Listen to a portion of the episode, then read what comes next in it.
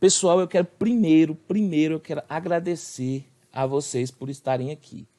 Agradecer vocês por estarem participando desse novo curso, um novo modelo de curso. O que eu tenho tentado fazer é trazer para vocês a, a melhor qualidade de, de cursos possível. Beleza, pessoal? Muito obrigado a vocês por estarem aqui. Nós estamos com essa turma. Essa é a aula inaugural do nosso curso de perícias em empréstimos bancários. É um curso diferente, um curso trabalhado de um método diferente, tem um pressuposto de um método, por que que funciona? É, é claro que eu não contei isso na aula é, é, quando a gente fez o vídeo de vendas, por quê? Porque está reservado para vocês. Mas, Edilson, como assim? Você vai lá e me promete que eu vou me tornar especialista em empréstimos bancários em poucas aulas. Como que isso funciona? Existe um método que é diferente do que as pessoas normalmente fazem. E, e, assim, do jeito que as pessoas fazem, a gente sabe o resultado que elas têm. É o quê? Ficar demorando para conseguir entender os conceitos, ficar pesquisando um monte de planilha, ficar pesquisando um monte de, de jurisprudência, ficar perdido no meio da legislação. E aqui, esse método que eu desenvolvi é exatamente um jeito de acelerar o seu processo para você se tornar especialista em empréstimos bancários. Ah, Edilson, então vou me tornar especialista em perícia bancária. Não, perícia bancária lato senso não, porque a gente vai precisar de muito mais do que isso. Mas em empréstimos bancários você vai entender tudo sobre empréstimos bancários. E é exatamente esse o meu objetivo com vocês: transformar cada um de vocês em peritos em empréstimos bancários. Sou professor em pós-graduação, então o que, que acontece normalmente nas pós-graduações? Não sei se acontece com vocês, eu estou só especulando, tá? Mas é o que tem acontecido com as pós-graduações onde eu participo. Eu sou professor em várias pós-graduações, principalmente pós-graduação na área de perícia. E o que, que acontece? Os alunos criam um grupo no WhatsApp, Está lá todo mundo reunido no, no WhatsApp, mas simplesmente as pessoas não conversam. As pessoas não estão imersas naquele determinado assunto. Tem sim algum assunto ou outro, aí manda alguma coisa de política, aí manda alguma coisa agora nesse negócio de quarentena. Tá todo mundo especialista em infectologia, mas sobre o assunto mesmo que eles estão ali para se tornar especializados, as pessoas não discutem. O que, que eu quero pedir para vocês? Que esse curso nosso seja diferente. Nós vamos ter imersão no curso toda aula vai ter tarefa de casa. Como assim, professor? Tarefa de casa? E se não tiver tarefa de casa, eu vou eh, vai ter recado para o professor, para o pai, né? Vou, vou receber aquele, aquele recado para o pai. Vai sim receber aquele recado para o pai, por quê? Porque você investiu para você se tornar especialista em empréstimos bancários. Eu preciso que você se torne especialista em empréstimos bancários, por quê?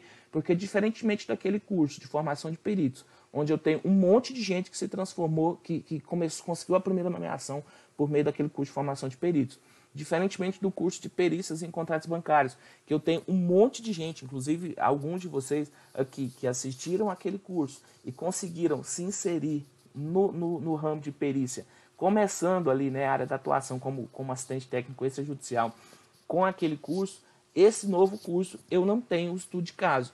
E eu falei para vocês que eu sou colecionador de história de sucesso. Então eu preciso que vocês tenham sucesso na área de perícias em empréstimos bancários e exatamente por causa disso que eu vou ficar pegando no pé de vocês para quê? Para que a gente consiga efetivamente tornar todos vocês especialistas em empréstimos bancários. Aí disso eu já sei muito. Eu tenho alguns casos, pessoal, só para vocês entenderem, eu tenho alguns casos de pessoas que, que igual o professor Manuel aqui, ó. O professor Manuel é, é, é, é assim, é um ponto fora da curva, gente. Eu sou fã, fã do professor Manuel Salésio, sim, fã mesmo, de carteirinha. E é, é um profissional assim de um altíssimo gabarito, conhece muito. Ele, ele, assim, a gente troca alguns áudios no WhatsApp longos, né? É, é porque eu aprendo muito com ele e ele tá aqui para aprender um pouquinho mais. Então, gente, é, é, esse tipo de profissional você tem que aproveitar e explorar o máximo do professor Manuel Salésio que está aqui. Eu tenho um pequeno conhecimento nessa área, estou aqui disponível para ajudar vocês. Olha só, ele é perito desde 1996. Atua com, com também leciona nos, em diversos cursos de pós-graduação. Manuel, me conta se nos cursos de pós-graduação que você seleciona, quando o pessoal cria grupo no WhatsApp, eles ficam discutindo o dia todo sobre aquele assunto, eles fazem a imersão que precisava fazer. igual quando você vai participar desses cursos de é, é, do curso de coach. Vai participar de um curso de coach. Eu estava em um curso de coach esses tempos para trás. E o que, que é? Cara, são três dias de imersão. Você fica enfiado a cabeça naquilo, só pensa naquilo, só fala aquilo, só fala com pessoas que estão pensando aquilo. Não tem como você sair, não sair de lá impactado. O que, que acontece? As pessoas falam sobre qualquer coisa, mas elas falam qualquer coisa, menos o assunto. Do, é exatamente isso, cara. Isso é uma regra. Então, o que, que eu quero que a gente faça? Que a gente não é, é, caia nesse mesmo erro.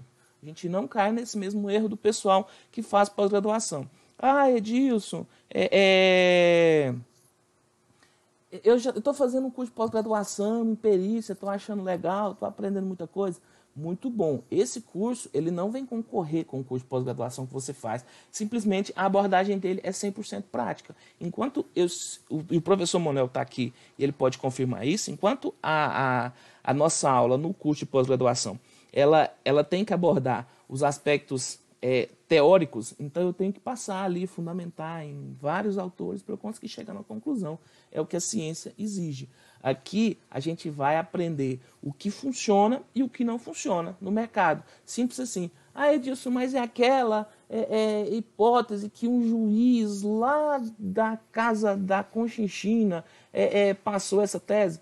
Tá, é uma tese que passou lá na casa do juiz da Conchinchina, mas não é a realidade, não é o normal. Então, o meu objetivo, a gente vai ter tarefa de casa. A tarefa de casa essa semana é tarefa de, do perito extrajudicial, então nós vamos ter um trabalhozinho aí para fazer e eu quero ver o resultado de vocês. Pessoal, quem ainda não tem é, é, quem ainda não tem Instagram, me conta aí, quem ainda não tem Instagram. É, é quem não está me seguindo lá no Instagram ainda.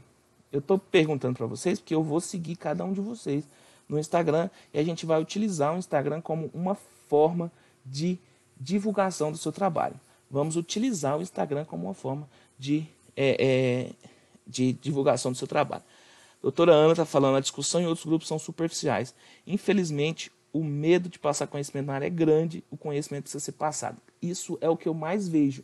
Inclusive, até mesmo professores que estão sendo remunerados para passar o, o, conhecimento, a pessoa fica guardando como se ter esse conhecimento fosse adiantar alguma coisa para ela. Gente, é... Não, Rafael, não perdeu muita coisa não. Nós estamos só. É, e depois você vai ter essa aula, vai ficar gravada, né? Então não tem problema nenhum. Mas não perdeu nada ainda não. Estamos na introdução da aula, tá, Rafael? É... Ô, Rafael, não tem Instagram a gente vai criar um Instagram para você, tá? Por quê? Porque é uma forma de conseguir captar cliente. A modinha do momento é o Instagram. Onde os clientes estão é no Instagram. E, consequentemente, a gente vai estar tá lá. A gente vai usar tanto Facebook quanto o Instagram, mas a gente sabe que é, é só o, o, o, Facebook já não é mais suficiente, porque eu tenho um número, sem número de pessoas que já estão lá no Instagram. Não se preocupe, Rafael, a gente está no começo da aula ainda. Pessoal, me conta aí. Além do Rafael, todo mundo tem Instagram? Pessoal, na, na, no dia do nosso, do nosso webinário, eu falei com vocês que eu queria transformar a perícia na principal fonte de renda do seu escritório. E para transformar a perícia na principal fonte, também não tenho isso.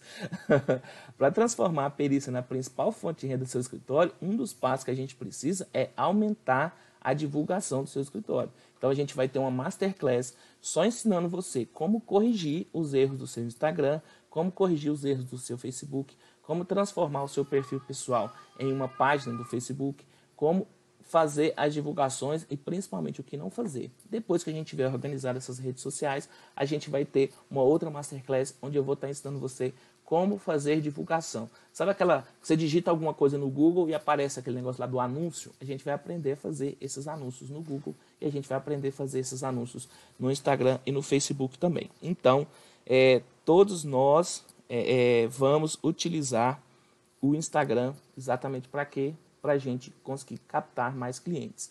Tudo dentro da legalidade. Eu sei que aqui a gente tem basicamente administradores, contadores e economistas. Se nós temos administradores, contadores e economistas, eu já revi a legislação de todos os três profissionais e nós vamos trabalhar dentro da regra dos três profissionais. O que se pode divulgar, o que, que não pode, o que, que tem que ter e o que não tem. Doutora, LinkedIn. LinkedIn é uma ferramenta que eu, eu acredito que ela funciona para o profissional e ela tem um ponto muito positivo. É, é, funciona assim, ó.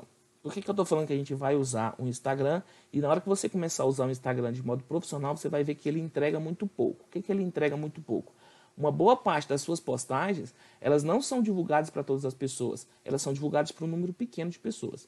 O Facebook é a mesma coisa, um número pequeno de pessoas. Aí a gente precisa fazer a divulgação, né? fazer é, é, o impulsionamento dessas, dessa publicidade. Agora, no LinkedIn não, como a rede LinkedIn ela ainda não conseguiu atingir o seu auge, ela ainda está distribuindo muita coisa do que a gente chama de modo orgânico. Então, de modo orgânico, ela distribui muito. Mas eu não uso tanto o LinkedIn quanto é, é, eu poderia utilizar, exatamente porque eu, o meu foco é, é o meu foco de captação de clientes é um pessoal mais velho. E esse pessoal mais velho, ele está lá no Facebook, entendeu? Então, a minha maior parte da divulgação é o pessoal do Facebook. Ah, Edilson, a galera do Instagram também é importante, principalmente porque a gente vai trabalhar com empréstimos bancários.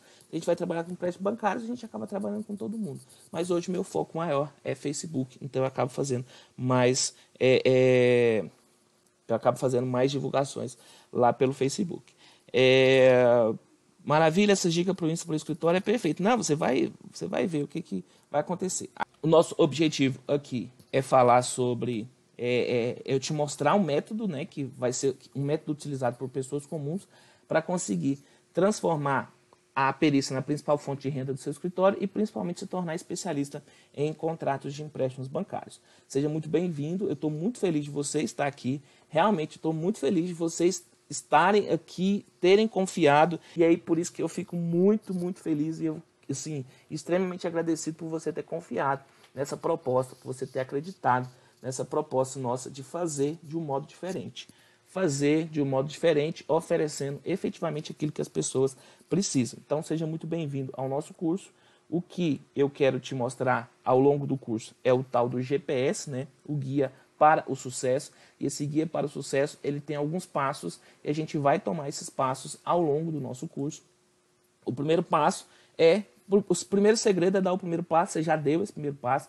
Parabéns para você, você já fez isso, você já se comprometeu, você já contou para o universo o seguinte: olha, eu quero me tornar especialista em empréstimos bancários. Essa primeira parte você já fez e o segundo passo é persistir. Edilson, vai ter dificuldade? Vai. Eu vou colocar atividade para você fazer diariamente. E aí, o que, que eu, vou, eu tenho que fazer? Você vai persistir, vai reservar lá 10 minutos, 15 minutos do seu dia e você vai efetivamente executar as atividades.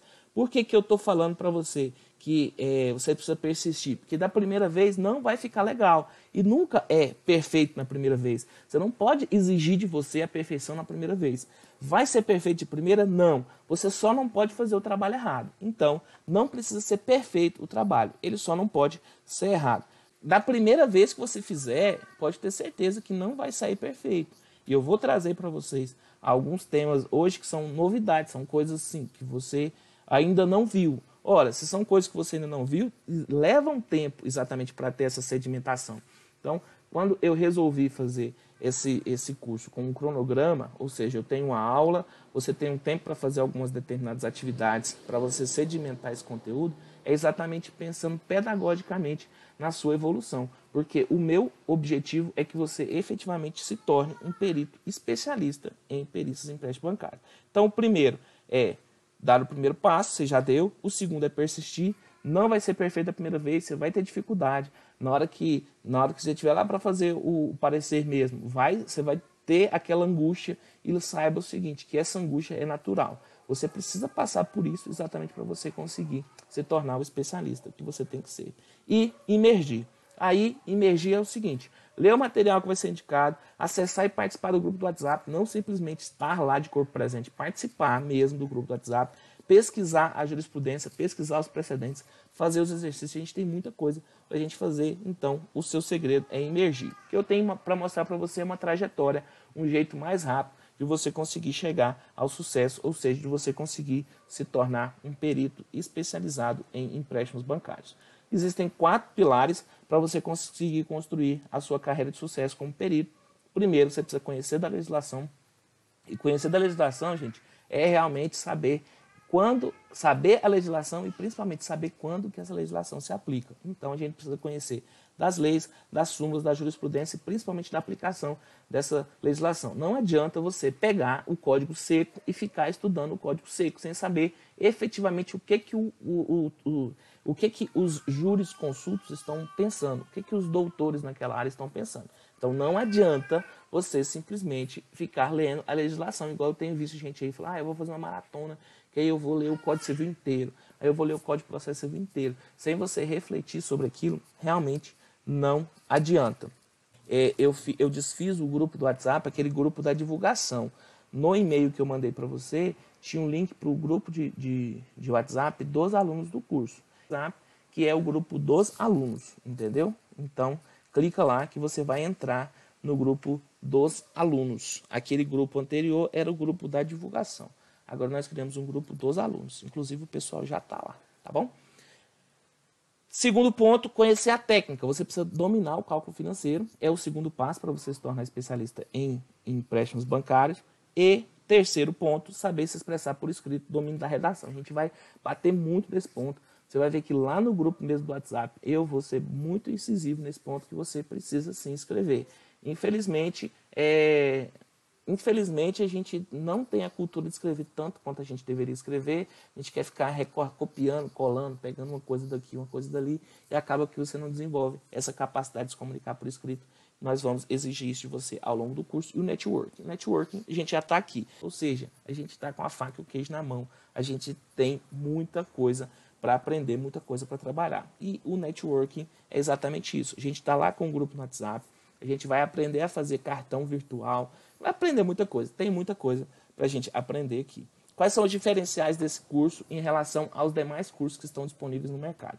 Primeiro, eu vou trabalhar com vocês aulas ao vivo. Por que aulas ao vivo? Porque eu já tiro a sua dúvida na hora. Simplesmente você teve dúvida, você manda aqui, eu estou explicando uma determinada coisa. Você teve dúvida, você manda aqui, eu respondo na hora. Então, a aula ao vivo tem esse, esse benefício. Por quê? Porque você está atualizado está atualizado. Né? O conhecimento que eu estou passando para vocês é o conhecimento mais atualizado, é o conhecimento de hoje. Crio uma sinergia, eu crio o espírito de comunidade e aí, consequentemente, a gente vai poder trabalhar junto. Tem, tem a possibilidade de tirar as dúvidas na hora, né? A gente aprende com os alunos, então tem essa troca de experiência com, com, entre nós. A gente tem essa possibilidade de aprender também com os alunos. Aproveitar a experiência dos alunos em alguns determinados assuntos, a gente consegue evoluir muito, participando, claro, estando participando desse grupo. Então, esse desejo, essa, essa, é, é, esse sentimento de comunidade, ele é exatamente o que faz com que o nosso aprendizado vai a, a, a avançar. Dica para você: pegue papel e caneta. Edilson, você é retrógrado, você ainda está na época de papel e caneta. É, eu ainda acho que papel e caneta funciona melhor. Quando você anota as coisas, a sua capacidade de assimilação é muito maior do que se você apenas ouvir. Então, dica grátis para você: pegue papel e caneta e vai anotando os conceitos, vai anotando as coisas. Principalmente nessa aula que eu vou trazer um monte de coisas que eu acho que você nem sabia que existia. É mais importante ainda você estar tá com papel e caneta para você ir anotando as coisas. Então, diferenciais desse nosso curso que você não vai encontrar nos outros cursos por aí. As aulas são ao vivo, a gente tem turmas de alunos, os alunos são enturmados e por serem enturmados a gente cria uma sinergia maior, tira as dúvidas na hora. Experiência dos alunos, a gente pode aproveitar as experiências dos alunos, pode direcionar os alunos, as informações são atualizadas, né? Então não é uma gravação de um curso que aconteceu há um ano, há dois anos, há seis meses. Não, a gente está discutindo o que está acontecendo agora. Então as informações são atualizadas, as testes são atualizadas, o que está funcionando é atualizado, não é coisa lá de trás os alunos podem direcionar exatamente para onde que eles querem que o curso vai. Com as perguntas, a gente vai direcionando para onde o curso vai, o que, é que vai acontecer e o que não vai acontecer. Isso é um ponto muito positivo.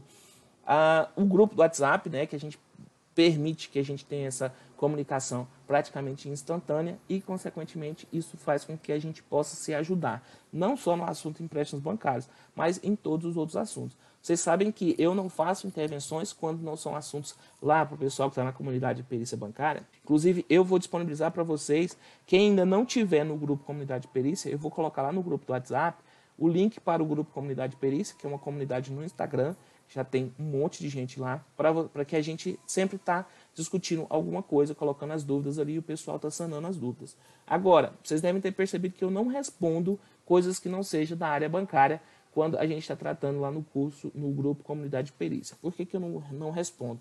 Porque eu preciso manter a especialização, responder sobre os assuntos dos quais eu sou especialista. É, é, várias vezes é, é, tem alguns alunos que perguntam sobre outros assuntos. Se eu souber o assunto, eu respondo para a pessoa ou lá no grupo ou no privado, mas eu tento não responder sobre os assuntos que não sejam da área bancária, exatamente para mostrar que o nosso foco é conseguir a área bancária. E vamos ter desafios semanais. Semanalmente, toda aula, você vai ter a aula e você vai ter alguns desafios para você fazer ao longo da semana. Edilson, esses desafios são obrigatórios? São. Por quê? Porque a gente está aqui comprometido em se tornar peritos em empréstimos bancários. Então, os desafios são obrigatórios. Aí, Edilson, se eu não fizer, eu vou ter alguma penalidade? Sim, você vai aprender menos do que os demais colegas. Você vai ter menos divulgação do que os demais colegas. Mas é somente isso. Você não vai é, ter nenhuma outra punição. Na verdade, você vai estar minando a, a construção da sua carreira como perito em empréstimos bancários. Qual é a programação dos cursos para os próximos dias? Primeiro, mentorias em grupo, né? Nós vamos ter mentorias em grupo um por mês. A mentorias em grupo, a gente vai usar aquela ferramenta chamada Zoom. Então, eu vou mandar um link para cada um de vocês. A gente abre uma reunião com todo mundo dentro da reunião. Essas, essas mentorias também vão acontecer aos sábados, no período vespertino, que eu acredito que é o horário que a maior parte das pessoas consegue. Então, como vai ser essa mentoria em grupo? Simplesmente eu abro uma sala e a gente começa e a gente vai fazer a discussão, vai resolver os seus problemas ali em grupo. Então, uma vez por mês, sábado no período vespertino. Aí, Edilson, eu não tenho nenhuma dúvida, não tive nenhuma dificuldade, eu consegui cumprir todos os meus desafios, eu fiz tudo certinho. Devo participar da mentoria? Sim, porque você vai ver o problema dos outros colegas e você vai ver como que a gente vai tentar achar uma solução para o problema dos outros colegas. Então, mentorias em grupo, sempre uma vez por mês, mentorias aos sábados no período vespertino. Dúvidas, dificuldades, entra lá no grupo do WhatsApp, coloca lá, nós vamos tentar responder da melhor forma possível, tá bom? Qual que é a nossa programação? Primeiro trabalhar com empréstimo pessoal, depois trabalhar com um caso de cheque especial, depois trabalhar com um caso de capital de giro e por último um caso de empréstimo consignado. No curso nós vamos fazer todas as fases, desde a fase como assistente técnico extrajudicial, que é antes de existir um processo, então nós vamos fazer o cálculo mais o parecer, a atuação como assistente técnico judicial. Então, nós vamos fazer elaboração de quesitos, construção de uma tese para seguir, acompanhamento das diligências feitas pelo perito e também emissão do parecer técnico divergente ou da contestação, né? a base para a contestação ao laudo apresentado pelo perito. Nós vamos atuar também como perito judicial, fazer desde o cadastro até a proposta de honorários, depois, com a nomeação, a gente vai fazer a resposta dos quesitos, construção do laudo técnico pericial, responder à impugnação das partes, que eu também tenho visto que é uma dificuldade que muita gente tem, a outra parte que impugnou. Aqui a gente vai fazer a impugnação e aqui a gente vai responder a impugnação. Ou seja, a gente vai pegar um caso e vai dele desde o início até a última fase, que é a fase de cumprimento de sentença. Ou seja, nós vamos atuar tanto como perito e quanto assistente técnico extrajudicial na fase de cumprimento de sentença. Por isso que eu falo que é o curso mais completo que existe no mercado. É uma, a gente vai fazer todas as partes exatamente porque porque você precisa estar pronto para atuar em qualquer fase do processo, se o processo falar de é, empréstimos bancários. Então, falou de empréstimos bancários, qualquer coisa é, você vai é, conseguir trabalhar com qualquer, qualquer coisa que aparecer, qualquer atuação, se for na fase extrajudicial, na fase judicial ou na fase após a sentença judicial que é a fase de cumprimento de sentença. A gente vai aprender a analisar cada um desses documentos. Eu vou disponibilizar para vocês cada um desses documentos exatamente para a gente conseguir fazer com que a atuação seja a mais é, é, próxima da realidade possível. Então, saiba exatamente que vai ser assim. E olha, com a, a mudança agora, pessoal, com essa, essa quarentena é, está tendo, com o avanço do coronavírus, o que eu tenho visto? Um eu prevejo que vai acontecer um aumento muito grande na demanda. Por quê? As pessoas estão enclausuradas nas suas casas. As pessoas enclausuradas nas suas casas, consequentemente, elas não estão gerando dinheiro. E como que essas pessoas vão fazer para pagar as suas dívidas? Ora, o coronavírus acabou que é, nos próximos dias a gente vai ter um aumento substancial na demanda por revisão de contratos bancários. E aí daqui a pouco eu vou explicar para vocês qual vai ser o fundamento dessa, dessas revisões e por que a gente tem que estar atento a saber se essa revisão, se, se ela tem uma chance de prosperar ou se não tem uma chance de prosperar. Os advogados, e aí os advogados que atuam na área de empréstimos bancários, os advogados bancários, gente, as discussões, os nossos grupos de direito bancário é exatamente sobre como será o mundo após esse coronavírus. Já temos aí, acho que 15, quase 15 dias né, de quarentena, já temos quase 15 dias de quarentena e é, as pessoas não estão trabalhando. A quantidade de empréstimos que vão ser atrasados. Ah, Edilson, vai acontecer dos bancos darem uma moratória?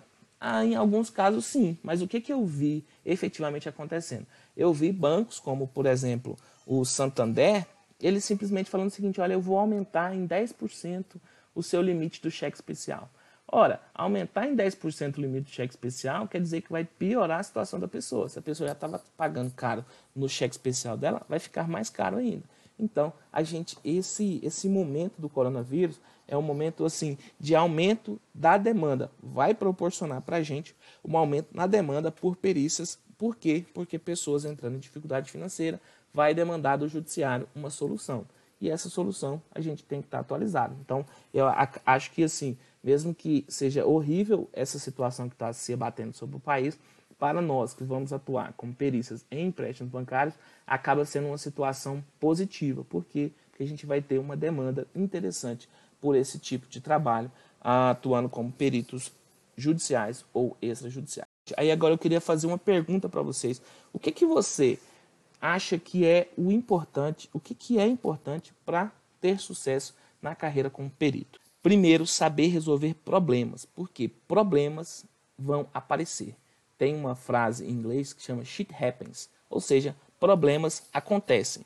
E aí, o que que você vai fazer na hora que chegar esses problemas e ter boas, boa comunicação? Eu acho que é, é, sim, precisa, você precisa ter conhecimento, você precisa ter muito treino, você precisa é, conhecer pessoas e aí isso é fundamental. Mas existem alguns outros conhecimentos que você precisa adquirir para você ter sucesso na sua carreira. Como que sempre foi? Como que sempre foi para se ter sucesso na carreira como perito? Você precisava basicamente seguir os procedimentos. Você tinha que seguir exatamente aquilo que estava determinado, seguir o procedimento, um procedimento que havia que estava previamente determinado você simplesmente seguia um, modelos prontos. É o, a, a, o velho o brocardo, né? Dá-me factum dabut veritas. Ou seja, me dê os fatos que eu vou te dar a verdade. O perito, a função do perito, antigamente, ele basicamente era uma máquina, é, é, é, é uma máquina de calcular. O segredo era apertar os botões na sequência correta. Saber quais eram os botões que tinha que se apertar e apertar os botões na sequência correta. É, tem muitos grupos aí de WhatsApp que as pessoas ficam escondendo conhecimento. Por que, que essa pessoa esconde conhecimento? Porque ela acredita que para ela ter sucesso na área de perícia, ela precisa saber quais os botões ela tem que apertar e apertar esses botões na sequência correta. É assim que era antigamente. Era assim que o mundo funcionava. O segredo, doutor Manuel, é exatamente isso: é ser inovador.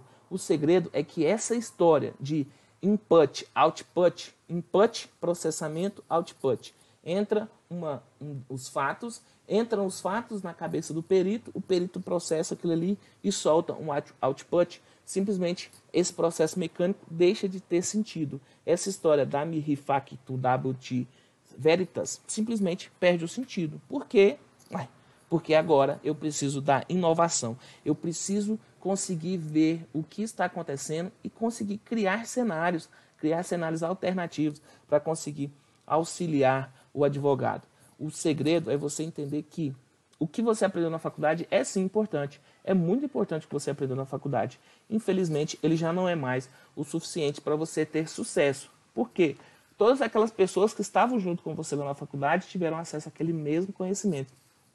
E você sabe que o sucesso ele está reservado para aqueles que simplesmente não desistem, aqueles que continuam atuando. Então, o que você aprendeu na faculdade, sim, é importante, muito importante, aquele conhecimento técnico que você obteve lá na faculdade, mas ele já não é mais suficiente. Por isso que essa postura desses profissionais, que é o profissional fica tentando esconder conhecimento, ela já não é mais condizente com esse mundo que a gente vive. Por que não é mais condizente? Mas simplesmente porque, se for simplesmente apertar botões, eu tenho uma máquina que faz isso muito melhor. Eu tenho uma preocupação muito grande, aí como economista, eu tenho uma, uma preocupação muito grande sobre é, o mercado de trabalho, né, como que vai funcionar o mercado de trabalho.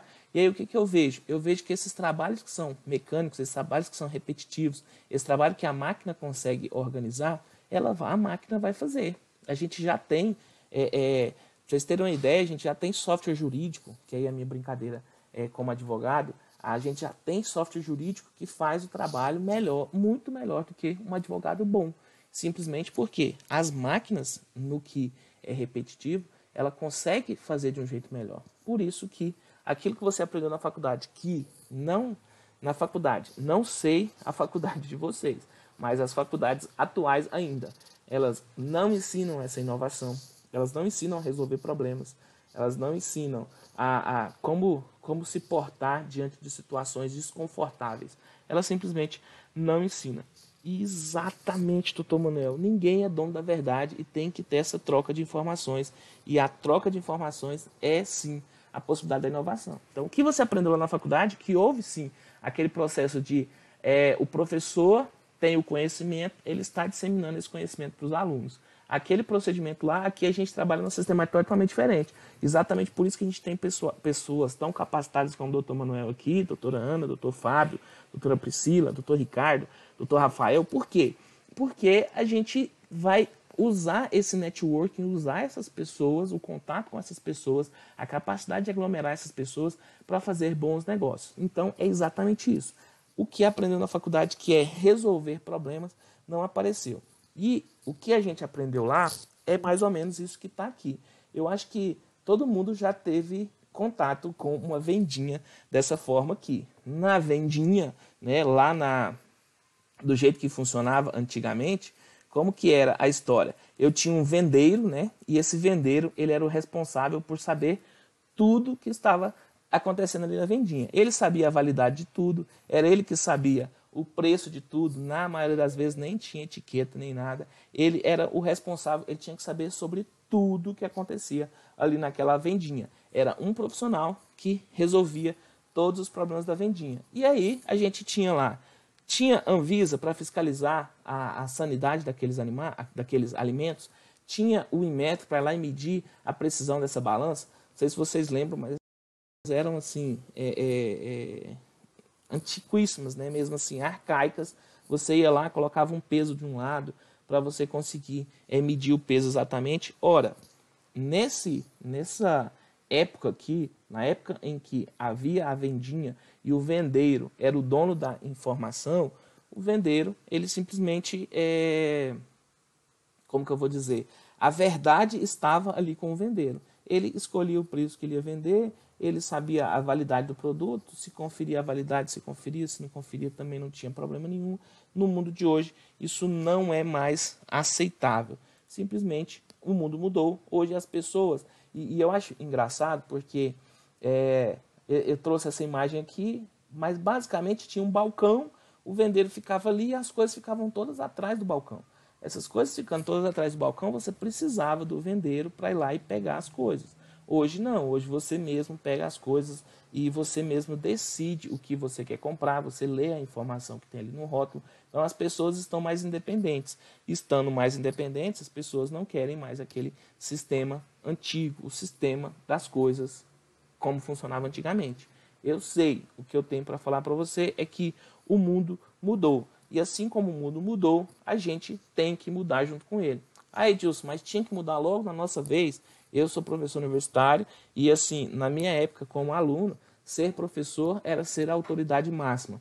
Era ser a pessoa que tinha mais conhecimento sobre aquele determinado assunto e, por essa pessoa ter mais conhecimento sobre aquele determinado assunto, as demais pessoas elas precisavam, de certo modo, uh, havia um. Nossa, a figura do professor era uma figura é, respeitadíssima. O doutor Manuel também deve ter, é, é, deve ter vivido, pegado uma parte dessa época ainda, onde a figura do professor era uma figura respeitadíssima. E o papel do professor, o aluno, ele tinha que agradecer pelo professor estar tá ali, por o professor estar tá ali transmitindo aquele conhecimento. Hoje, nós que somos professores sabemos que o papel do professor não é mais ensinar, o papel do professor é fazer com que o aluno aprenda. Ah, o mundo mudou, mudou radicalmente. Antes, a, o protagonismo era do professor, agora o protagonismo é dos alunos. E é a mesma coisa que acontece aqui nesse curso. O protagonismo não sou eu. O protagonista do curso são vocês que estão aí, que estão atuando todo dia, que trabalham. Aí, ó, ele falou que pegou muito desse, desse período. São vocês que estão aí, que já trabalham todo dia com esses assuntos. Vocês já têm muita coisa para contribuir também. Eu estou aqui mais como um, um catalisador de todo esse conhecimento. Eu quero atuar exatamente como um catalisador desse, desse conhecimento. Se o mundo mudou, a gente tem que mudar junto com ele. Aquelas velhas práticas que simplesmente seguir os procedimentos, me dê os fatos que eu vou te dar a verdade, ela já não funciona mais e a gente tem que se adequar a essa realidade. O que eu quero contar para você é que o jeito normal não dá mais certo. O jeito normal de se tornar perito não dá mais certo. O jeito normal de se tornar contador não dá mais certo. O jeito normal de se tornar administrador não funciona mais. O jeito de se tornar economista não funciona mais. O mundo mudou, mudou bem na nossa vez. E o que a gente tem que fazer? Adaptar a esse mundo. Por quê? Porque hoje em dia, cada dia mais está sendo discutido as questões dos hard skill e do soft skill. Graças a Deus mudou. Gosto de ser questionado. Doutor Manuel começou a lecionar em 1984 na graduação. Só para você ver o aluno que está aqui no grupo a pessoa que você está tendo contato com essa pessoa. E não é aquela pessoa que começou a lecionar em 1984 e ficou lá em 1984, não.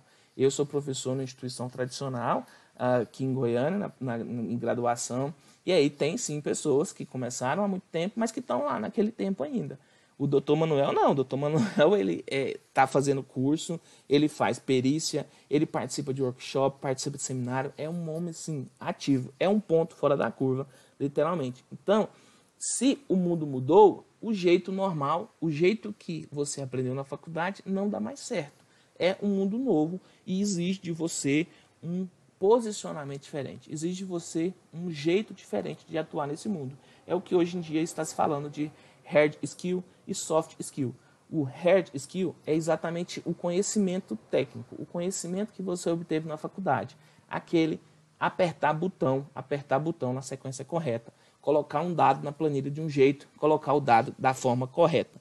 Não é mais isso o mais importante que existe no mercado. É importante sim, mas não é suficiente. Só ter o conhecimento técnico não é mais suficiente nesse mundo novo. Você precisa desenvolver o que a gente chama de soft skills, ou seja, habilidades diferentes. O que, que é? O que, que são essas habilidades diferentes? Você precisa desenvolver relacionamento. E aí para impulsionar o seu relacionamento, nós vamos trabalhar com três formas ali.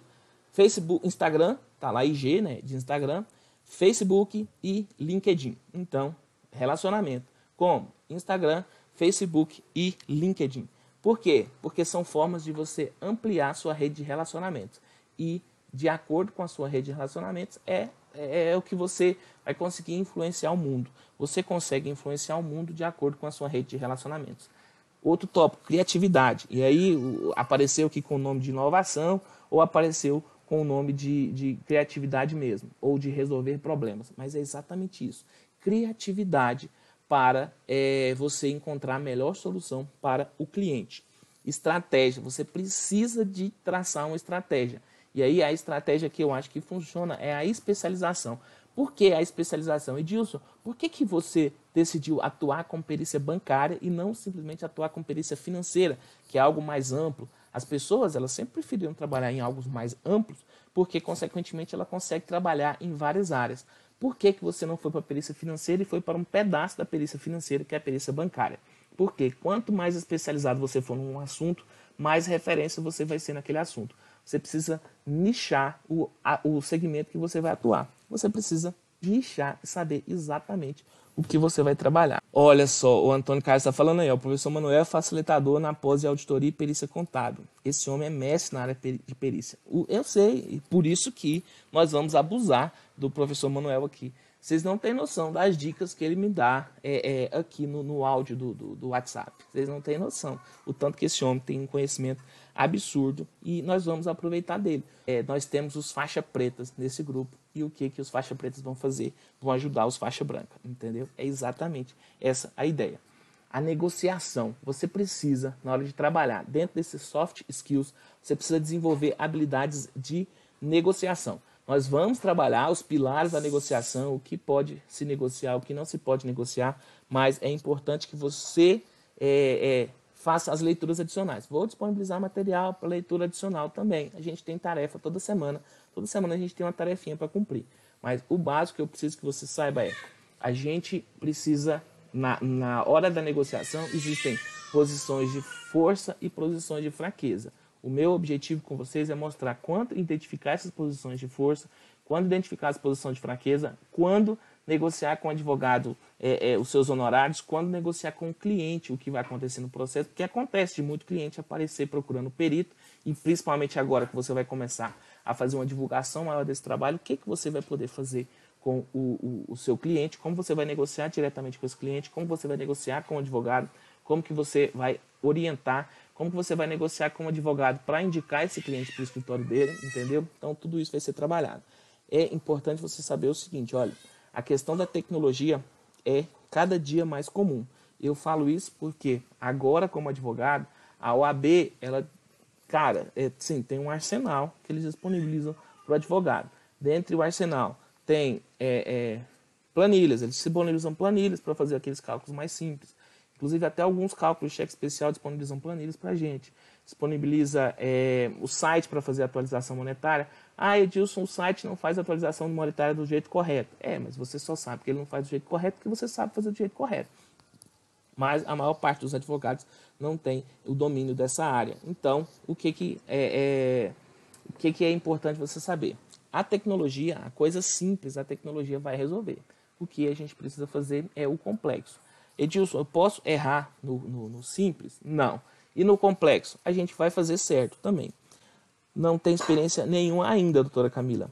Mas você está no meio dos melhores aqui. Eu tenho certeza que você está no meio dos melhores aqui. Por quê? Porque a gente conseguiu, é, por meio desse curso, a gente conseguiu selecionar uma turma monstruosa mesmo. E você vai ver, conforme a gente vai aumentar o contato lá no grupo do WhatsApp, ainda nem todo mundo está no grupo do WhatsApp, mas conforme a gente vai aumentar o contato lá no grupo do WhatsApp, conforme a gente vai ter que cumprir nas nossas tarefas, automaticamente a gente vai, é, você vai, vai ver que você realmente está no meio dos melhores, estando no meio dos melhores, não tem jeito. Se você está andando com um golfinho, você é golfinho. Se você está andando com um tubarão, você é tubarão. Então, você está no local correto, tá? Primeiro, pontos importantes na hora de você que for pegar um trabalho. Agora vamos entrar mais na parte efetiva do, do nosso trabalho. Você precisa fazer uma entrevista com o cliente ou com o advogado. Para que essa entrevista? Para você coletar as informações, para você ter um entendimento completo do caso, para você traçar o perfil do cliente e principalmente para você identificar qual é a melhor estratégia.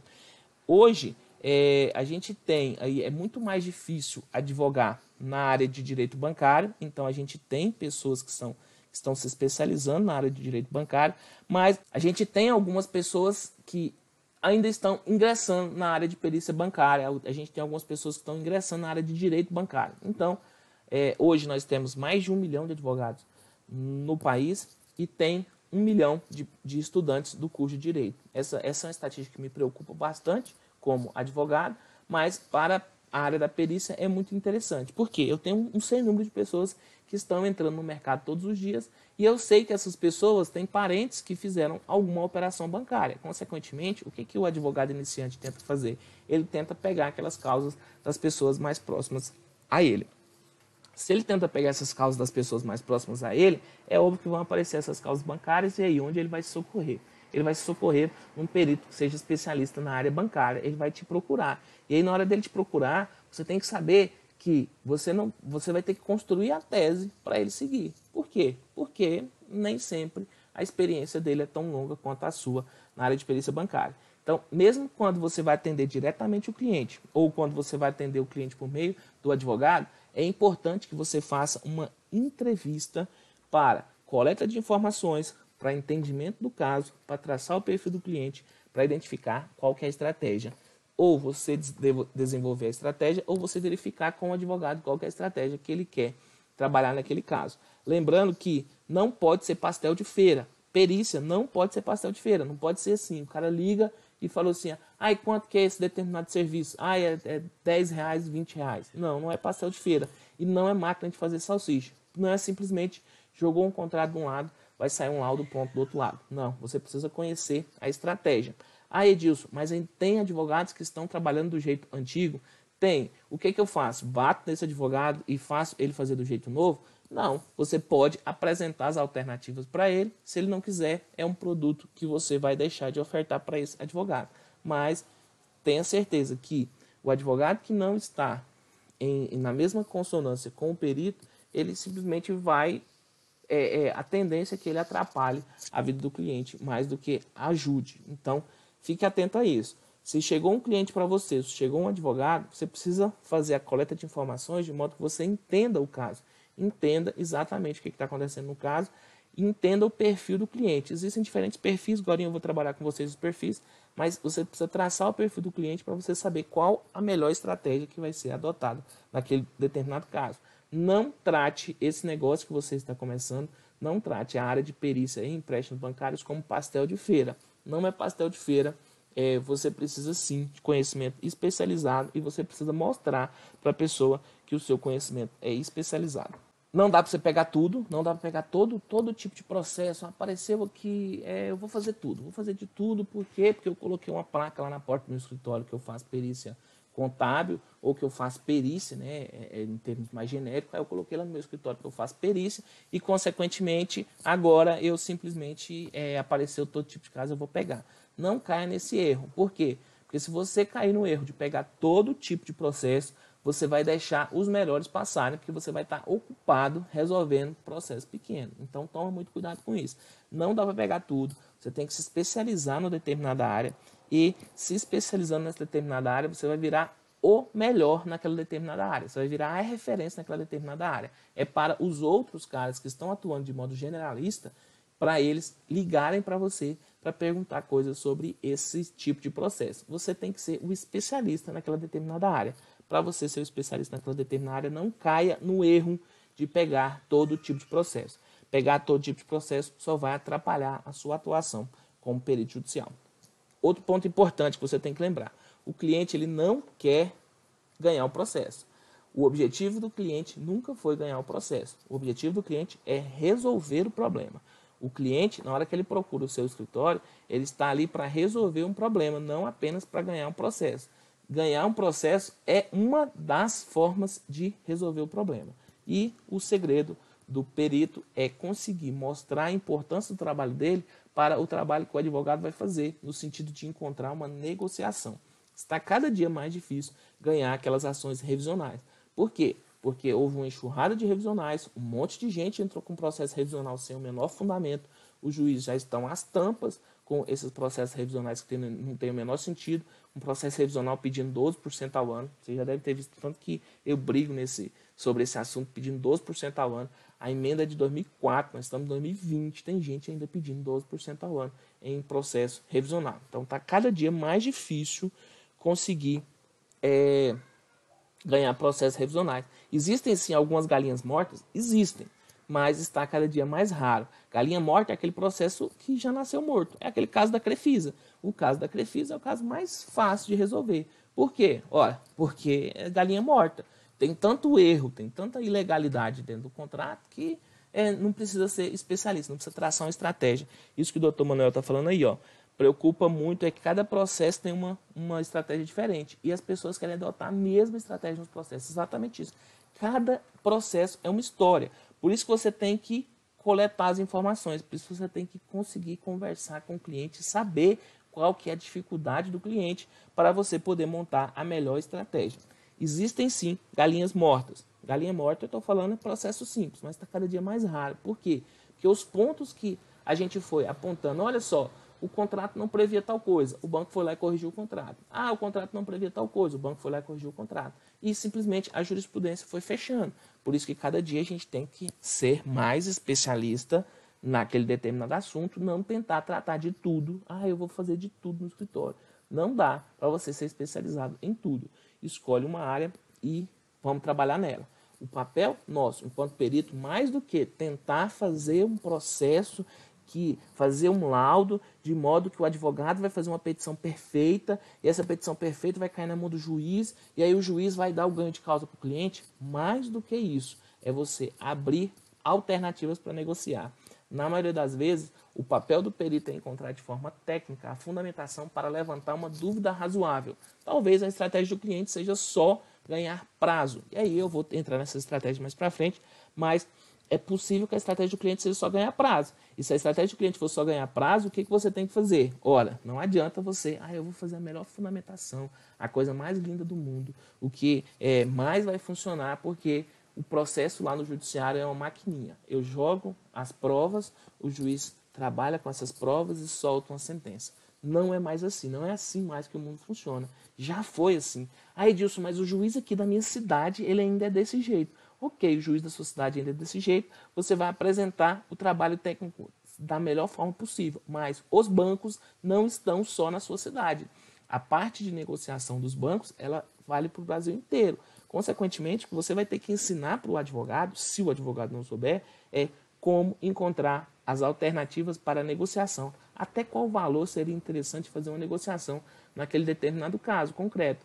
E o mais importante, quando você dá essa opção para o advogado, olha, você tem a possibilidade de fazer a negociação, se ele chegar até esse determinado valor que é interessante, porque a gente vai estar conseguindo isso, isso, isso e aquilo. Aquela, aquela solução sua para negociação, ela vale para quantos dias? Ela vale para aquele dia. E daqui, o cara entrou com o processo daqui um mês, como que vai ser a estratégia da negociação? Aí ele já precisa entrar em contato com você novamente para você elaborar uma outra estratégia de negociação para ele. Se o advogado já estiver focado na negociação, ótimo, ele vai entender a importância do seu papel como auxiliar dele na negociação.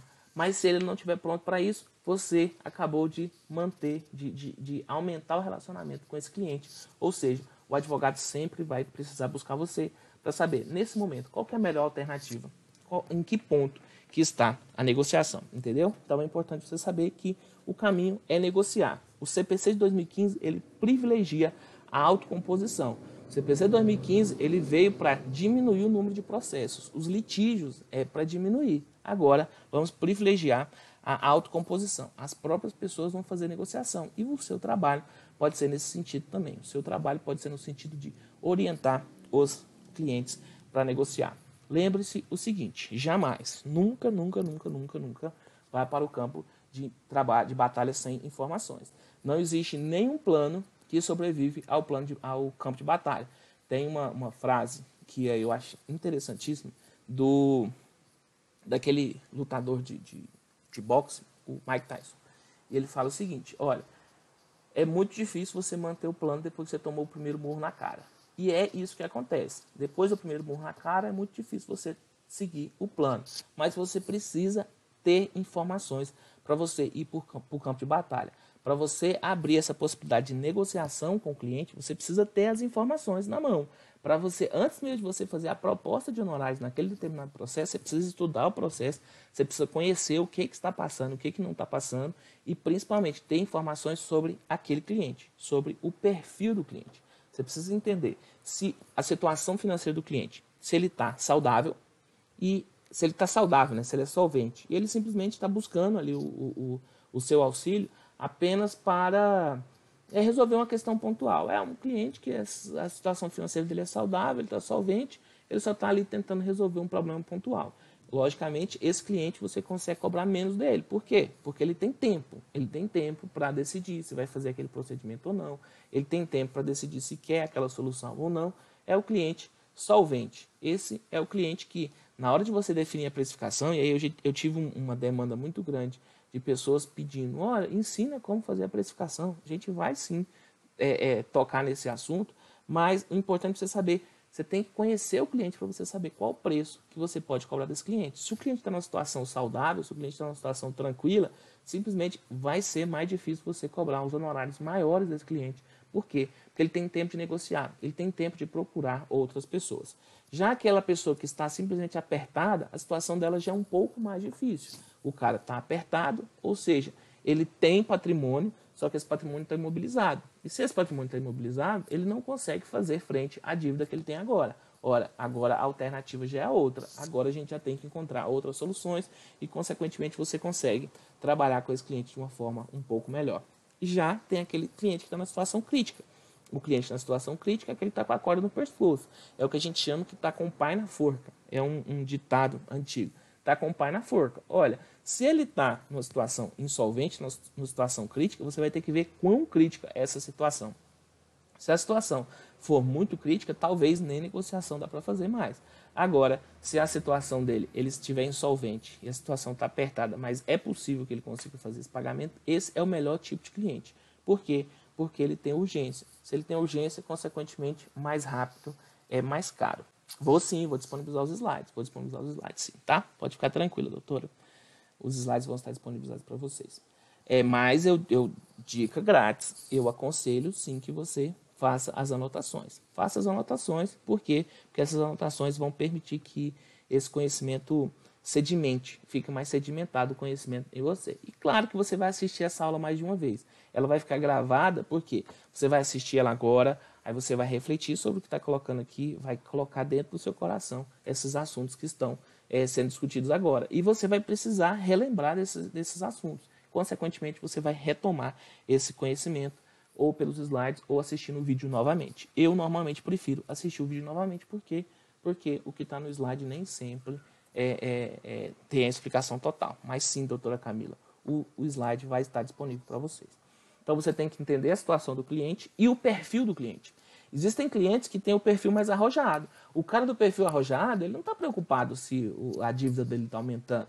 E aí, como o nosso foco lá vai ser, a gente vai ter um caso de capital de giro, a gente vai ter um caso de cheque especial, você vai ver que muitas vezes o empresário não está muito preocupado com a dívida do cheque especial, não está muito preocupado com o capital de giro. Isso é um perfil mais arrojado. Esse perfil mais arrojado, consequentemente, mesmo ele estando no estado crítico, você vai conseguir é, é, você vai conseguir negociar honorários menores com ele. Por quê? Porque o perfil da pessoa, ela não tem medo, não tem risco, não tem medo do risco.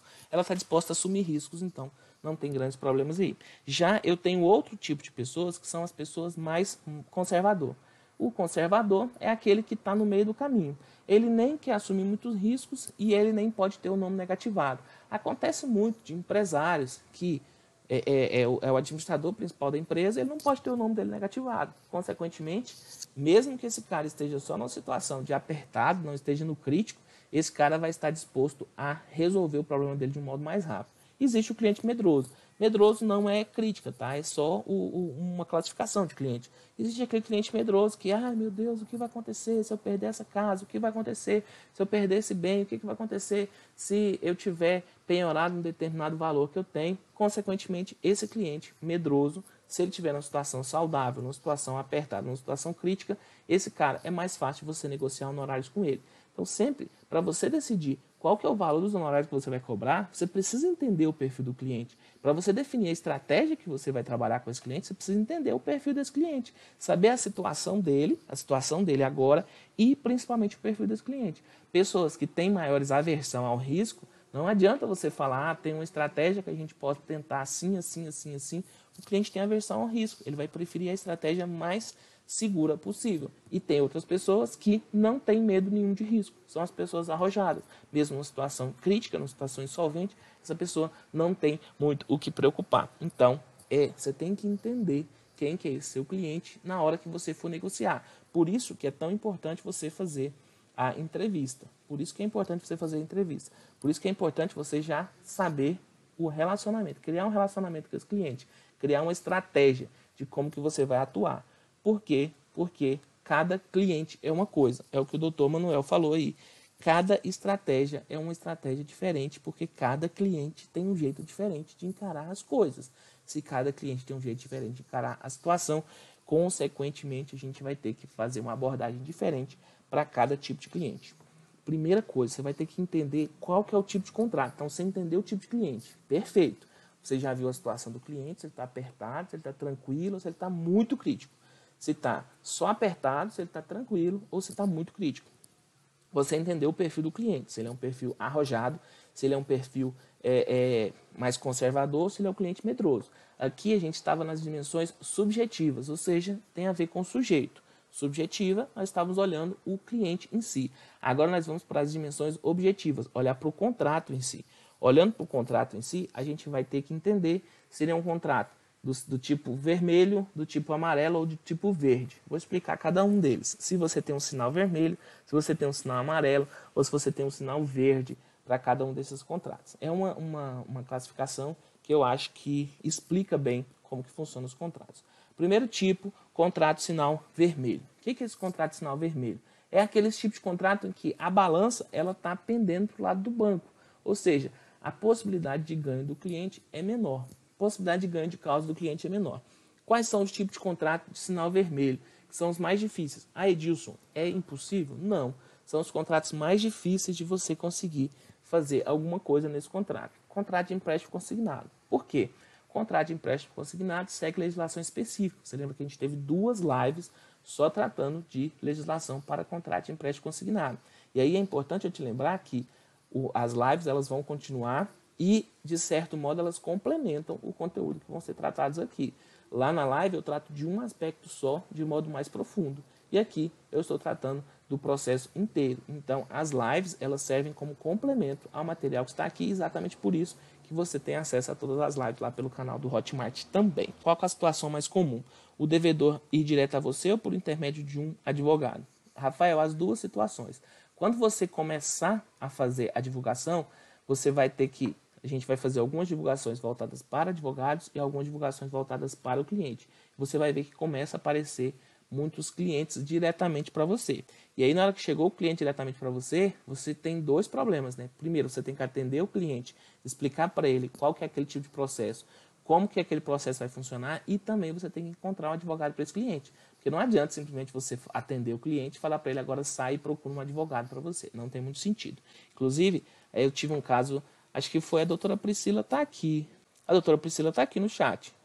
Eu acredito que era a doutora Priscila mesmo que começou a fazer a divulgação do trabalho dela, começou a fazer a divulgação, começaram a chegar clientes para ela sem advogado. E aí, aí surgiu um problema, como conseguir um advogado para essas pessoas e mais do que isso, como negociar os honorários, a sua indicação. Os advogados pagam até 30% para a indicação, 30% do valor da causa. Então, isso pode ser uma fonte importante de renda do seu escritório. Na verdade, isso é uma fonte importante de renda do seu escritório. Por quê? Porque o, o, advogado vai te pagar uma parte dos honorários que ele for receber do cliente, simplesmente porque você indicou. Essa parte de encontrar advogado é o mais difícil. Doutora Priscila, então ainda não resolveu a situação? Vamos conversar. Eu vou conversar com você depois lá no WhatsApp, ver se a gente resolve essa situação. Mas é importante você lembrar que o advogado, aí, tá vendo?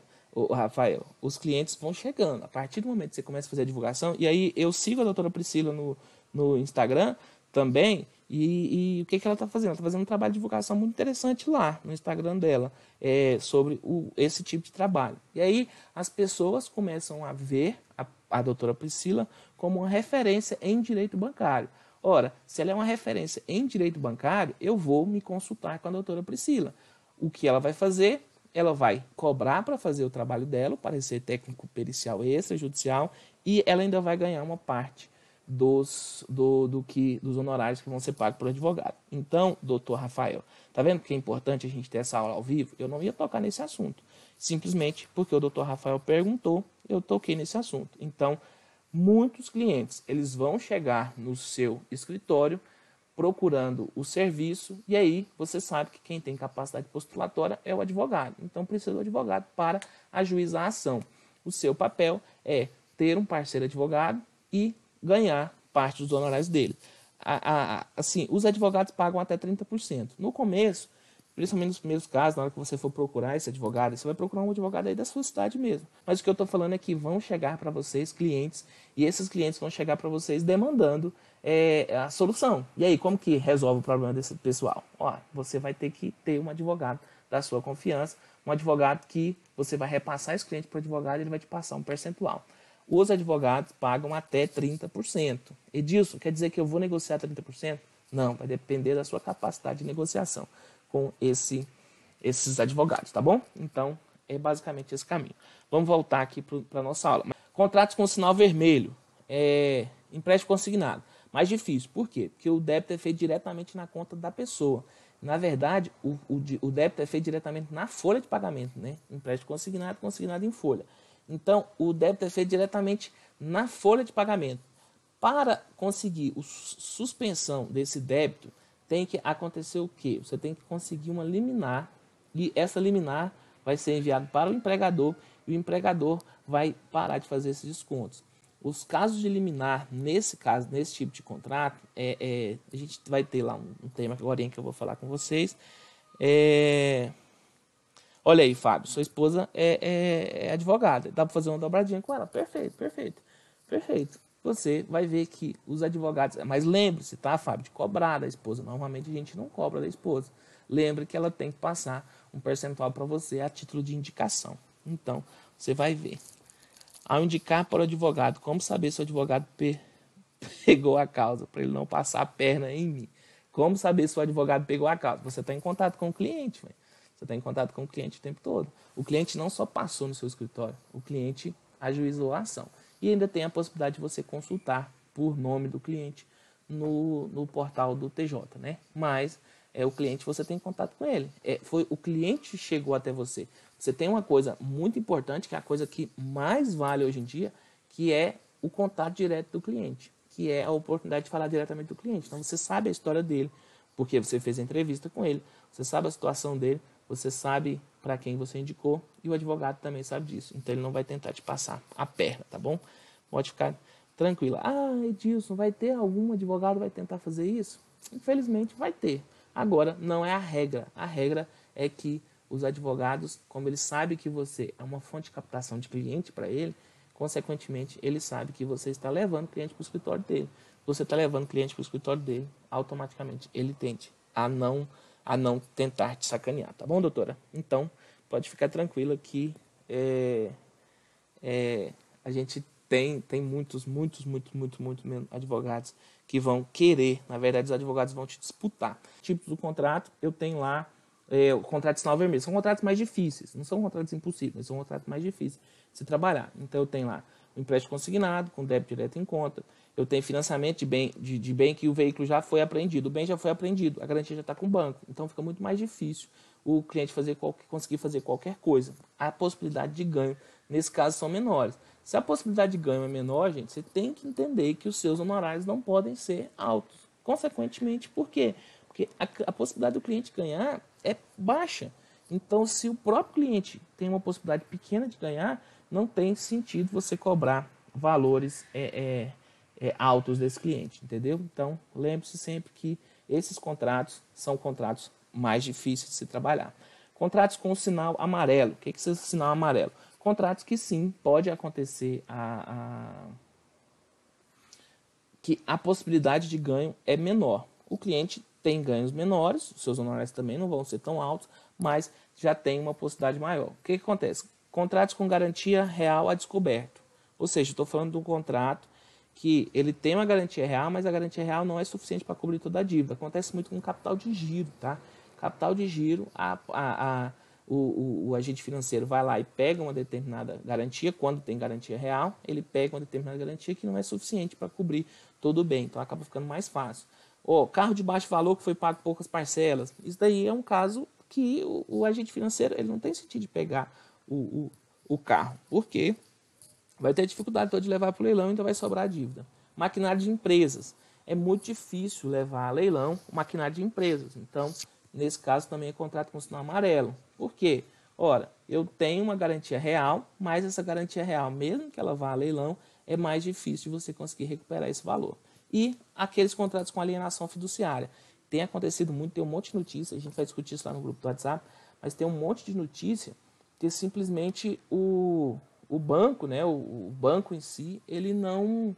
É, é, o, o, banco foi lá e tomou o bem da pessoa pela alienação fiduciária. Você sabe que a alienação fiduciária mudou a regra da alienação fiduciária agora, em, em poucos dias, a, a, consolidação da propriedade do bem para o, o, o, credor. Né? Então você foi lá e fez um determinado imóvel é, fez um determinado financiamento e deu um determinado imóvel como garantia em alienação fiduciária, o banco não precisa ir lá solicitar o ajuizamento da ação para esperar o juiz deferir para que ele pegue a propriedade desse bem. Simplesmente ele vai, leva o contrato no, no, faz o protesto, feito o protesto no cartório, ele leva o contrato no cartório e altera a propriedade desse bem.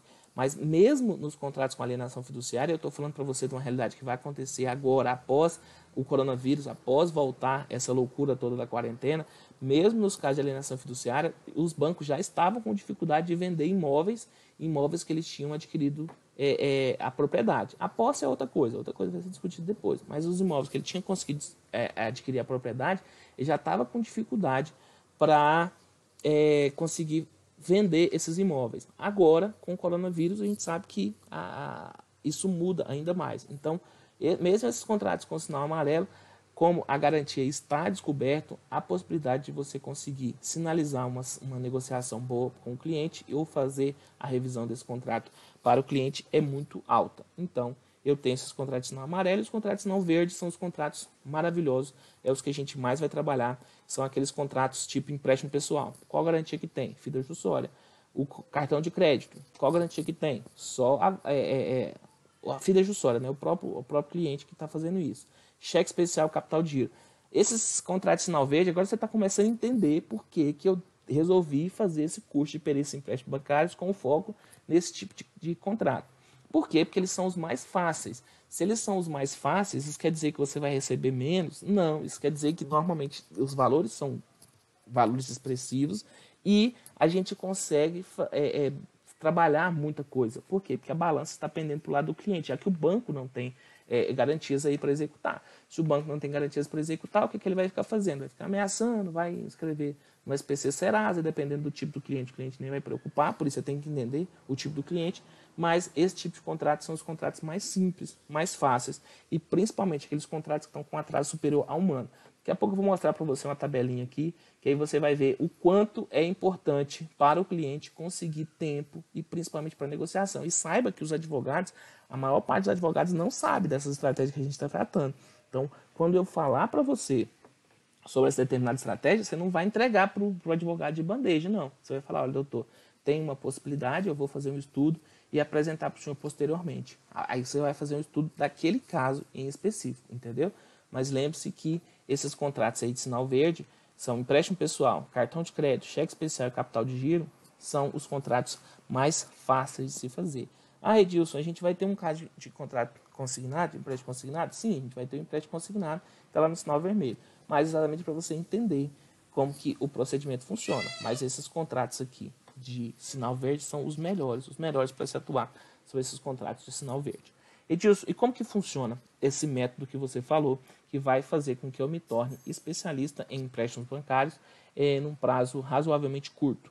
Como que a gente faz com isso? Eu falo que o método ele funciona porque ele vai estar baseado em três coisas. Primeiro, a gente vai estudar, aprender direito material, aprender a legislação em si, aprender o direito processual, aprender a legislação em si, direito processual, e a gente vai aprender a parte técnica. Ou seja, são as três partes que vão estar casadas para tentar resolver um determinado problema. Eu tenho direito material, o direito processual, nós vamos entender como que é, é, é, funciona o direito material, como funciona o direito processual como funciona a parte técnica. Aí, Edilson, nós vamos trabalhar cada um desses separados, é, exatamente para que a gente consiga assimilar. Então, eu vou lá, vou pegar o Código Civil, vou ler o Código Civil inteiro. Depois eu vou pegar a legislação de, de alienação fiduciária, vou ler ela inteira. Aí depois eu vou pegar a legislação do cédula de crédito bancário, vou ler tudo. Cédula de crédito rural, vou ler tudo. Não, não. Por quê? Porque esse é o jeito que não funciona. falei para você que esse é o jeito que não funciona. E tem gente tentando fazer desse jeito. Desse jeito simplesmente não funciona. Ah, então a gente vai fazer o que no direito processual? A gente vai ler o, o Código de Processo Civil todinho e a gente vai aí, lendo o Código de Processo Civil todinho, a gente vai conseguir fazer é, é, todos esses procedimentos. Não, eu já falei para vocês, esse é o jeito que não funciona. Ah, então eu vou fazer a revisão de todas as coisas de matemática financeira, eu vou aprender tudo sobre matemática financeira, tudo sobre juros, sobre o sistema financeiro de habitação, sobre o sistema financeiro imobiliário, sobre o Minha Casa Minha Vida, eu vou fazer. Não, esse é o jeito que não funciona. Eu já falei para você que esse é o jeito que não funciona. O que a gente vai fazer? A gente vai trabalhar do modo mais inteligente. A gente vai verificar como que o tribunal está se comportando, como que ele está entendendo esses determinados assuntos e nos portar de acordo com os tribunais estão fazendo na hora que eu conto, na hora que eu conto para vocês que essa parte, essa minha atuação não é, é, é, é, por, por dinheiro, aí o pessoal fala, mas como assim? Por que, que você faz esse esforço todo? Cara, vocês não sabem o que, que eu sofri no começo da minha atuação. E eu não, e eu não queria, cara. Eu não queria trabalhar de qualquer coisa. Eu não queria fazer qualquer coisa. Então, é, eu acho que o que eu faço é dar oportunidade para pessoas que, assim como eu, sonhavam assim, efetivamente se inserir na área que formou, a trabalhar na área que formou. É, eu acho que é esse o meu papel, tá? Então, é basicamente só por causa disso. Vamos, vamos voltar, vamos voltar a trabalhar. É, quais são, por que, que o, o, método funciona? Porque a gente trabalha de um jeito diferente. A gente trabalha de um jeito diferente do que as pessoas normalmente acreditam que a gente se trabalha. O que, que a gente faz? A gente vai trabalhar direito material, direito processual e a parte técnica, mas esses três atuando em conjunto. O que, que pode acontecer nos, nos, próximos dias, e é o que vai acontecer nos próximos dias? É a possibilidade de acontecer a tal da cláusula rebus sic stantibus. O que, que é essa cláusula rebus sic stantibus?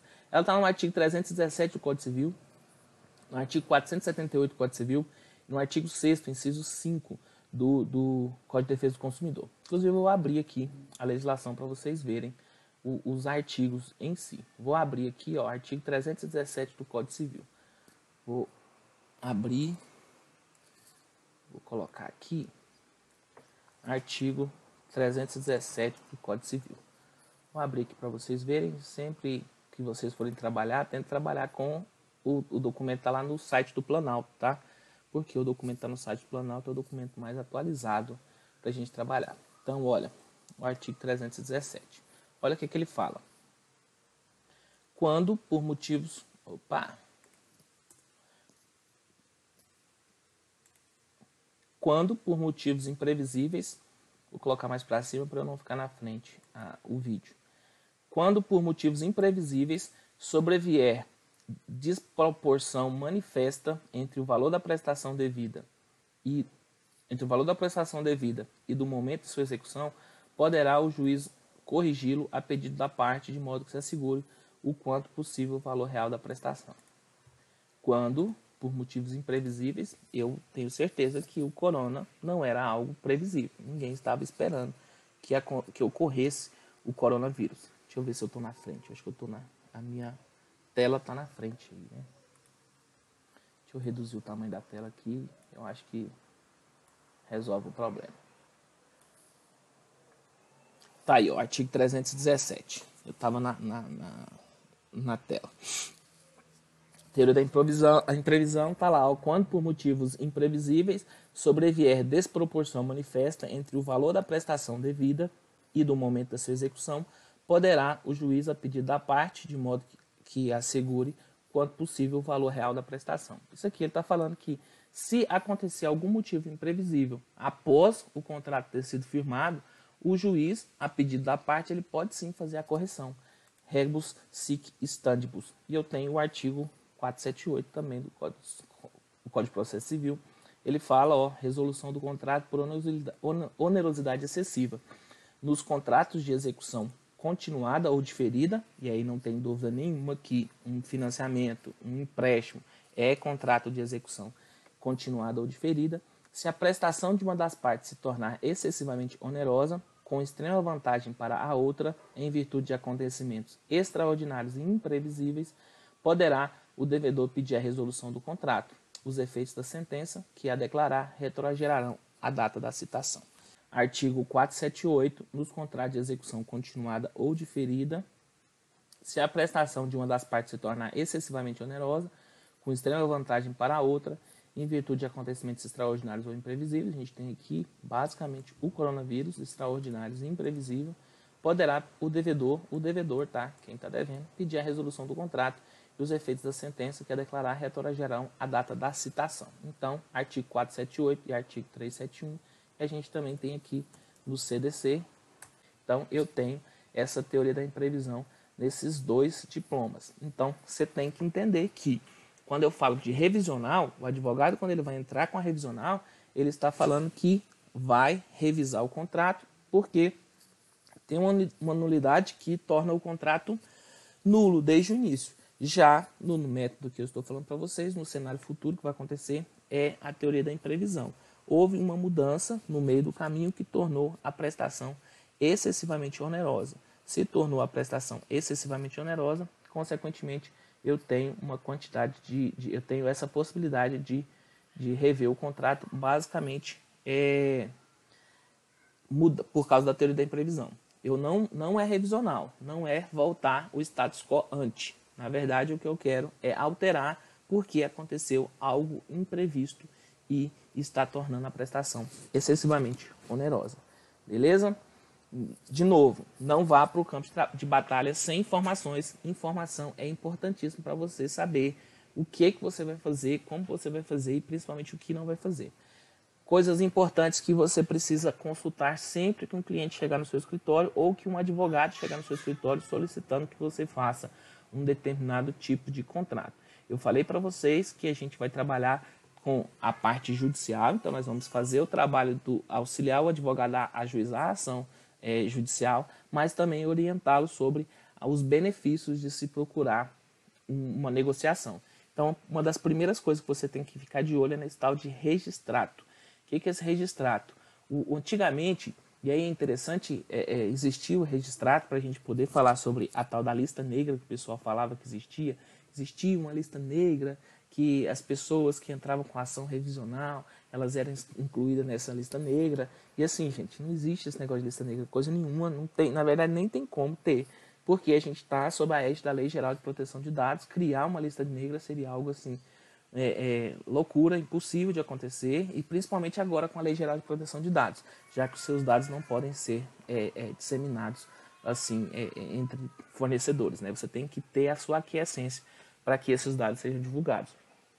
Então, esse negócio de tem lista negra, que o cliente vai ser incluído, nada disso existe. Eu estou te contando isso porque você vai precisar acalmar o seu cliente, porque ele vai chegar no seu escritório, Aí vai falar o seguinte, olha, é, se o primeiro contato for com o seu escritório, ele vai chegar e vai falar o seguinte, olha, eu não estou conseguindo, é, eu não estou conseguindo é, é, pagar essas prestações. O que, que eu faço? Aí você fala, olha, tem um trabalho que pode ser feito assim, assim, assim, deu para a pessoa, o que, que você vai fazer?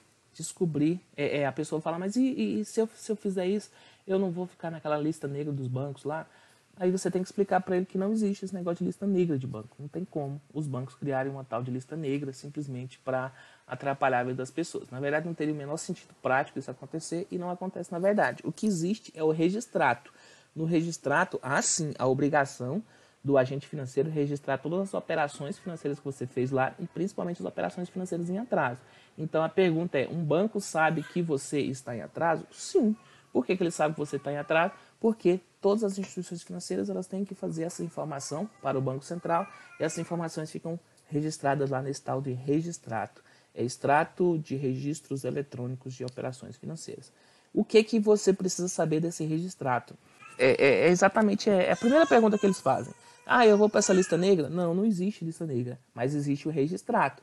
O registrato é o registro, é o extrato do registro eletrônico das operações financeiras que fica disponível para todas as instituições financeiras, inclusive para o cliente. Então, o que, que, é, o que, que você faz nessa primeira conversa com o cliente? Você já pede para ele acessar o registrato e te mandar o extrato do que tem lá nesse registrato, entendeu? Por quê? Porque no registrato vai ter todas as informações é, é, bancárias dele.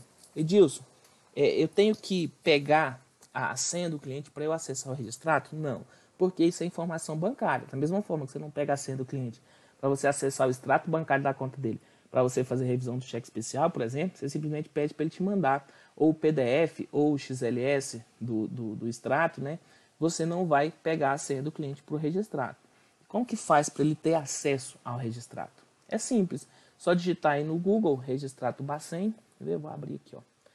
Abrir aqui, digita registrato Bacen.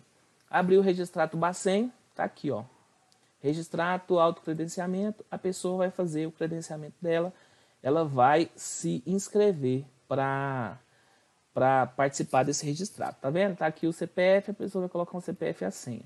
Como que ele faz? Feito o cadastro, a pessoa vai fazer o cadastro dele. Feito o cadastro dele, ela vai ter que confirmar esse cadastro por meio do internet banking dela. Ela pode escolher qualquer banco que ela tenha para ela fazer esse cadastro via internet banking. O que que você tem que lembrar?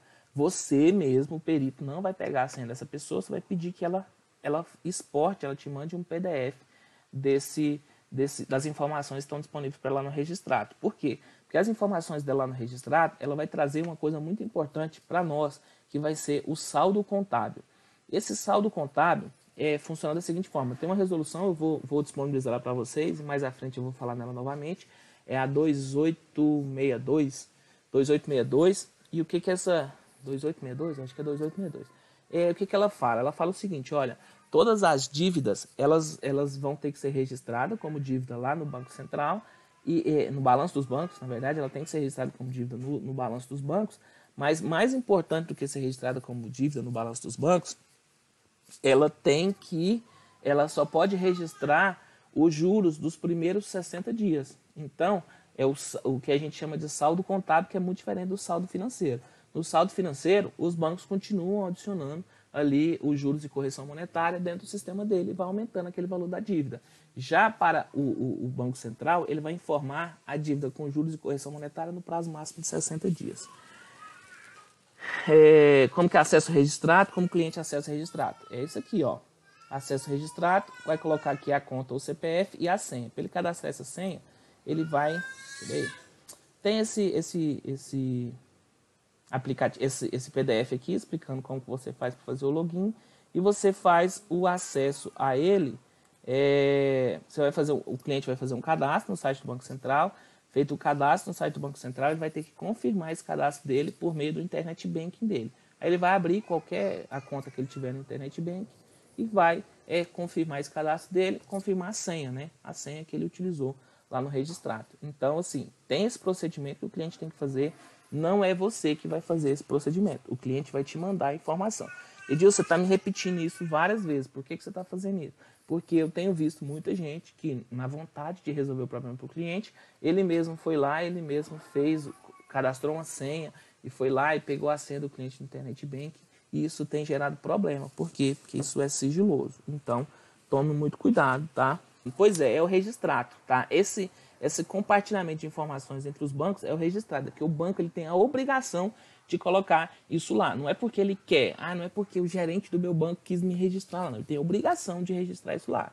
E o importante aqui é a gente saber que você precisa sim é, saber esse tal do saldo contábil, que é exatamente quanto que o cliente está devendo. Todos têm acesso a esse, esse, crédito, todos os bancos têm acesso e você também tem acesso. O cliente também tem acesso a isso. Mas, para ele ter acesso a isso, ele vai ter que entrar nesse registrado e pegar essa informação. Por que, que é importante você ter acesso ao registrado? Por causa do saldo contábil.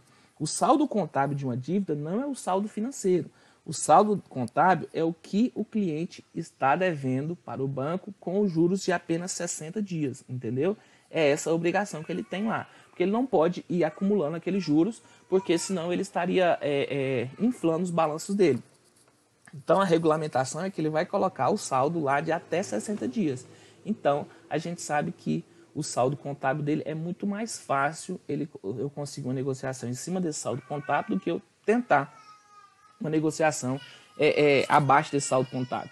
Esse saldo contábil é o que a gente chama de mínimo viável para uma negociação, entendeu? Todas as operações financeiras que todas as pessoas fizeram, o banco tem a obrigação de informar para o Banco Central ele vai informar isso para o Banco Central e todos os bancos vão ter acesso a esses dados e você também pode ter acesso a esses dados. Por que, que é importante você pedir isso para o seu cliente? Por quê? Porque, é, é, é, assim, não sei se tem advogado aqui no, no, no, na nossa conversa, mas 95% dos advogados não sabem desse registrado.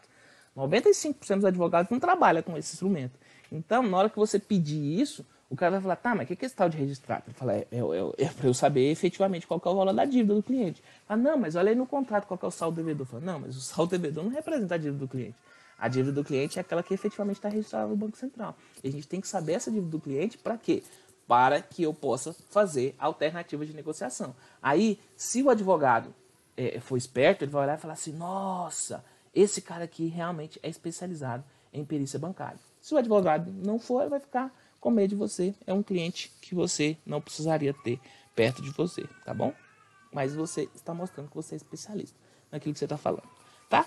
Então, primeira coisa, registrato. Ficar de olho no saldo contábil. É o mínimo viável para uma negociação. Registrato, mínimo viável para uma negociação. E, claro, nas, no sistema de séries temporais do Banco Central. E aí a gente vai sempre olhar a taxa média de juros para aquela data que o contrato foi feito. Taxa média de juros do Banco Central. A gente já discutiu isso um milhão de vezes. Vocês já me viram mostrando como fazer isso um milhão de vezes. A gente vai fazer de novo no caso concreto. Mas é só para informar para você que isso daqui, a gente já fez a proposta de análise para o cliente. Vocês entenderam que você vai ter que descobrir o perfil do cliente antes de você fazer a proposta de análise. Você vai saber o tamanho do buraco antes de você fazer a proposta de análise. Está entendendo o, o que, que eu estou falando para vocês? Você precisa entender o perfil do cliente, saber que tipo de cliente que é, que tipo de dívida que ele tem e que tamanho que está a dívida dele. Porque às vezes ele vai te apresentar, eu estou com esse probleminha aqui. Aí ele quer que só tenha um, um, um, contrato, sendo que tem um milhão de outros contratos lá dando muito mais problema, entendeu? Então você vai oferecer o trabalho integral para o cliente, oferecer a solução para o problema dele. O sistema de séries temporais do Banco Central, a gente não tem nem segredo. Vou abrir aqui. Você digita sistema gerenciador de séries temporais no Google vai aparecer esse aqui, ó, bcb.gov barra séries temp aqui. Entrou no sistema gerenciador de séries temporais, esse erro ele sempre dá, porque falando que você não está logado. E aí você vem aqui no cantinho aqui, ó, indicadores de crédito. No lado aqui tem indicadores de crédito, indicadores de crédito, taxa de juros. Vai ficar mais fácil, taxa de juros, porcentagem ao mês. E aí você vai pegar taxa de juros com recursos livres. Aqui tem todos os indicadores. Aí a gente vai trabalhar em mais detalhes com esses caras? Vai. Mas aqui já dá para você o que, que você vai fazer? Não dá trabalho nenhum para você entrar aqui. Você vai ver a taxa de juros que estava sendo cobrada pelo mercado na época e, consequentemente, você vai poder mostrar para o cliente se tem um caminho ou se não tem outro caminho.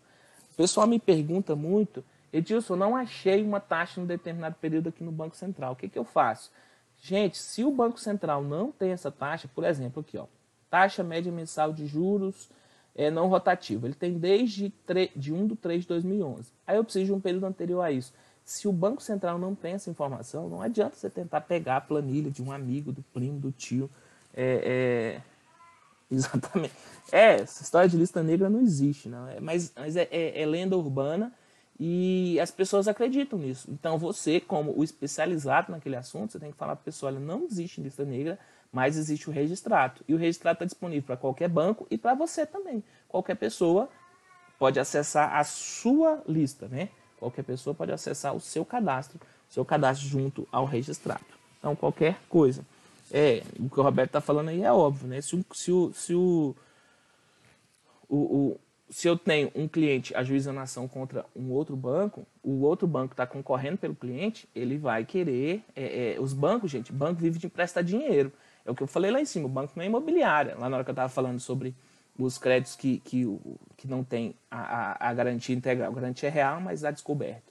É, os bancos vivem de emprestar dinheiro. Ele não quer pegar imóvel, não quer pegar carro, ele vive de dinheiro. Então, consequentemente, se eu tenho um bem que ele é, é, é, é mais difícil de transformar esse bem em dinheiro, ou seja, um bem mais, menos líquido, consequentemente o banco não tem interesse em ficar com esse bem para ele. E ele vai brigar por você, cliente. Por quê? Por que, que acontece tantas negociações? Por que, que eu estou batendo no ponto da negociação?